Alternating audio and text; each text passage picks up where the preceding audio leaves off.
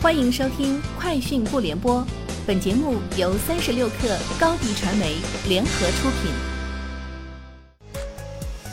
网罗新商业领域全天最热消息，欢迎收听《快讯不联播》。今天是二零二一年五月十二号。高德地图今天发布了道路作业车辆安全预警系统，针对道路作业生产事故多、信息发布慢、触达范围有限、管理效率低等行业痛点。用数字化手段助力道路交通从业者工作更加安全高效。京东物流计划五月十七号至五月二十一号启动招股，五月二十八号在港上市。截至目前，京东物流已在港进行了十天上市前的分析师路演。京东物流此次计划发行百分之十股份，估值约三百五十亿美元，折合人民币约两千二百五十三亿元。国际电信联盟官网消息称，蚂蚁链与中国信通院联合发起的标准基于 TEE 的区块链隐私计算成功获得立项，成为全球首个区块链链上通用数据隐私保护国际标准。这标志着中国科技公司在区块链领域的隐私保护技术受到国际社会的高度认可。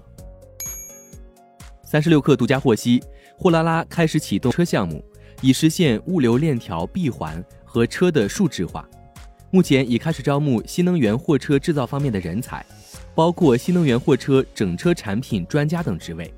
货拉拉二零二零年十二月曾官宣五点一五亿美元一轮融资，二零二一年年初被媒体爆出即将完成十五亿美元 F 轮融资，估值达一百亿美元。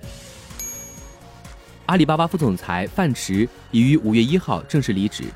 范驰于二零一零年十二月加入阿里。历任支付宝、口碑、飞猪、大文娱高管，任职时间长达十一年。阿里体育公关部回应称，该消息属实。范驰已于日前正式从阿里巴巴集团离职，目前阿里体育相关工作由公司首席运营官穆阳负责。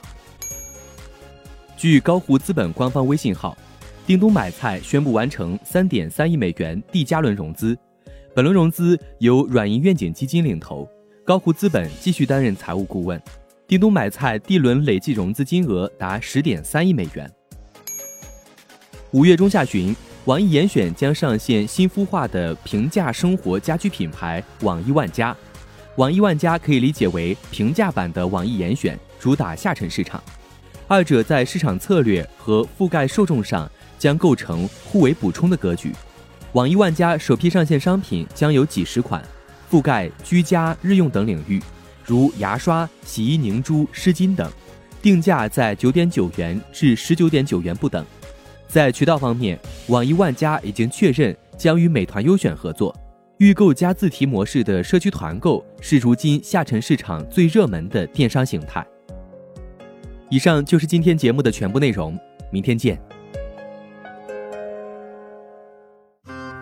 高迪传媒寻求食品电商货源合作，合作请关注微信公众号高迪传媒。